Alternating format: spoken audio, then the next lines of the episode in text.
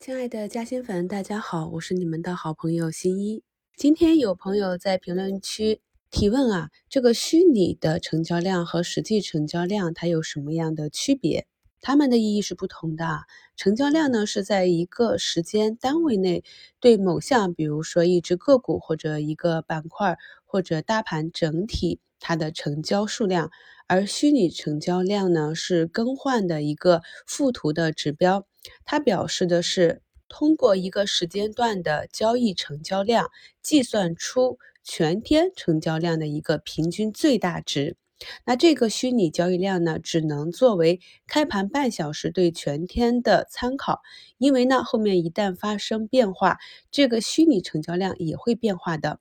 如果变化的幅度过大，这个虚拟的成交量就会失真。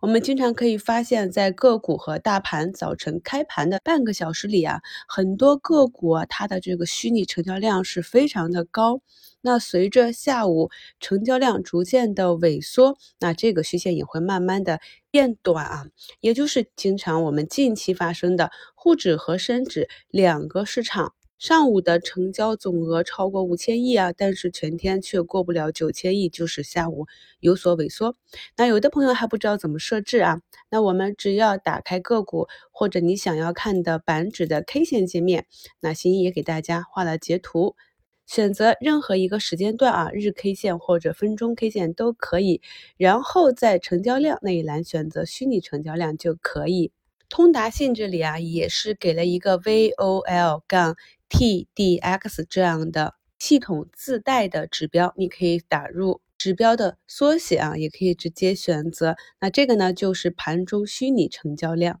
一天一点投资小知识，祝亲爱的朋友们在投资的路上越走越远，越走越好。感谢收听，我是你们的好朋友新一。